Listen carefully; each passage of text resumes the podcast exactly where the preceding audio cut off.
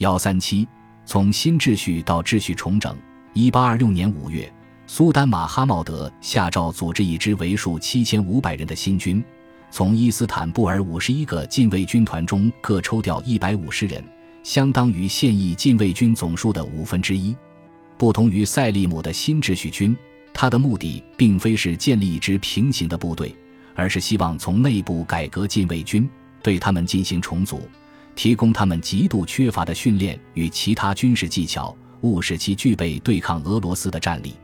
就在诏令下达之前，所有高阶教士、禁卫军军官及宫廷和后备部队其他高阶官员，全都要签署一份承诺书，承诺支持马哈茂德的改革计划，绝不放弃任何成功的机会。新秩序所引发的激情，以及塞利姆改革失败的下场。对马哈茂德来说都是极为可贵的教训，因此，在启动自己的革新之前，他一定要步步为营。一八二年除掉哈雷特埃芬迪之后，他立刻拔擢自己信得过的人到身边，并拉拢所有可能对自己军队改革有威胁的集团。但等到他觉得一切都已准备就绪时，四年已经过去了。一八二六年四月，伊布拉辛帕夏在麦索隆集大胜。局势似乎开始对奥斯曼有利，这也使苏丹的信心大增。马哈茂德决心在塞利姆遭遇失败的方面获得成功。他沿用高阶教士御前论辩宗教事务的传统，借此掌握宫外的思潮。总体来说，18世纪末，高阶教士已经倾向于支持多数改革措施，比较保守的反而是他们的下级，而且这些人对一般老百姓的影响力也比较大。例如，禁卫军反对改革的声音往往得到低阶教士的支持。总体而言，苏丹不得不安抚这些下级官员及百姓，主要方式是让大家都看到他前进信仰宗教，并把宗教视为国家的基石，绝不会因为心存改革而有所违背。为此，他参加宗教聚会，命人监督礼拜仪式，支持宗教慈善机构，在伊斯坦布尔及地方行省兴建清真寺。执行禁卫军改组的诏令成了宗教使命。每一个新成立的连队都配置一名伊玛目，监督宗教仪式的执行情况。宗教统治阶层比禁卫军本身要更容易说服。奥斯曼的邻国俄罗斯与奥地利也运用宗教象征提振军队士气。沙皇亚历山大一世给上战场当炮灰的士兵灌输宗教乌托邦思想，而在哈布斯堡与奥斯曼边境。天主教徒和东正教徒一样，高举圣母玛利亚的大旗作战。马哈茂德也想搬出伊斯兰的符号，如法炮制。前一年，奥斯曼皇家出版社出版了一篇《九世纪论伊斯兰战争律法》的著名文章，原文为阿拉伯语，这时被翻译成了奥斯曼土耳其语。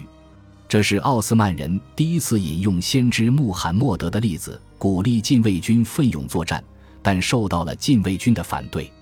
不过，马哈茂德锲而不舍，不断设法以人们熟悉的话语包装改革，为使经过改造的禁卫军在精神上仍是个穆斯林而非西方人。奥斯曼采用的训练完全是穆罕默德阿里军队那一套。据说，后者在汉至吉伯罗奔尼撒就表现得非常优秀。为刻意迎合传统，马哈茂德将新军命名为埃什金吉。这曾是苏丹穆罕默德二世时代一支重要的部队的名字。从改革的诏令宣布以来，禁卫军底层的不满声音就很明显。他们对苏丹要在他们的队伍内训练出一支新军来的提议一点都不感兴趣。不过，1826年6月12日，埃什金吉兵团第一次受训时，尽管气氛相当尴尬，但期间并没有出什么乱子。由于制服及装备都不足，虽然已经有五千人在册。只有数百人能来参加训练。第二天的训练同样平安无事的结束了。第二天晚上，也就是苏丹马哈茂德宣布禁卫军改革仅仅两周后，一场兵变爆发。六月十四日，一小股禁卫军开始在教场聚集，其中一部分来到伊斯坦布尔街头，开枪纵火，要找出卖了他们的总司令算账。禁卫军总司令虽然脱逃。但到天将亮时，教场上已经聚集了好几百人，他们采用传统的抗命方式，当场把大锅翻倒。他们一如往例蜂拥上街，一路掠夺抢劫。其中一群人侵入了大维齐尔瑟利姆穆罕默德帕夏官邸，家眷妇女都躲进了庭院的地下洞穴，才逃过一劫。兵变爆发时，苏丹正在贝西克塔什的行宫里。之前的一些苏丹一听到禁卫军作乱，就只知道躲，缩在原地不动。马哈茂德却不同，他乘一小舟顺博斯普鲁斯海峡前往托普卡帕宫。禁卫军之前逢改革必反，苏丹为了保证改革的成功，也已经未雨绸缪，做好了准备。在情势尚未失控之前，政府官员已经齐聚皇宫，召开紧急会议。他们遣人去找带头作乱的禁卫军。问禁卫军因何事不满，得到的答复是：我们不要接受这种训练。在过去的作战操演和训练中，我们都是拿枪射击陶罐，挥刀劈砍毛毡。我们要处理那些负责这项改革的人。当时的材料显示，宫中的政客与官员身边共有一点三万名忠诚的士兵，也有说二点三万人的，甚至有人说超过六万人。苏丹抵达后。立即发表了一席激励人心的谈话，校长颁发教育，宣称伊斯兰律法允许以武力平定这样的暴乱。随后，马哈茂德进入宝库，取出先知的圣旗，圣旗被及时请出皇宫，在古罗马竞技场的苏丹艾哈迈德清真寺的讲道台升起。这一举动达到了苏丹想要的效果，在公告传报员满城呼喊。召唤真正的穆斯林至圣旗下集合时，民众果然急忙响应。政府官员们聚集在清真寺商讨大计，决定拒绝谈判。一支秦王部队向禁卫军营区进发，但营区大门已经紧闭，禁卫军修筑街垒，将自己关在营区内。皇家炮兵开火，营区马上陷入火海。能逃出来的人与守候在营外的秦王部队展开肉搏战。其余的人均被烧死在内。马哈茂德并未打算用这样暴力的方式一举歼灭禁卫军，但他细心筹备军队改革，并实事求是地防患于未然。这已经说明，一旦别无选择时，他绝对会大开杀戒。奥斯曼目击者及英国大使斯特拉福德·坎宁都说，死亡人数将近六千。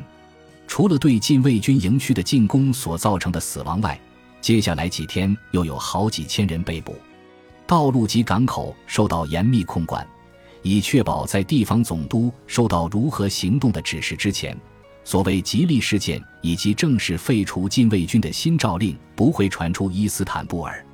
按照指示，地方总督可以放手没收禁卫军所有装备，将所有要塞内的禁卫军驱逐，以他们自己的部队代之。禁卫军一词从此自词汇中被剔除，这是典型的奥斯曼式妥协。数年来，自称禁卫军的人在帝国境内各省制造动乱，各地的人都抓住了这个机会进行报复。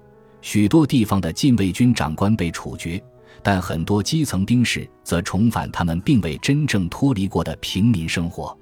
驻扎在博斯普鲁斯要塞的民兵虽未参与禁卫军的叛乱。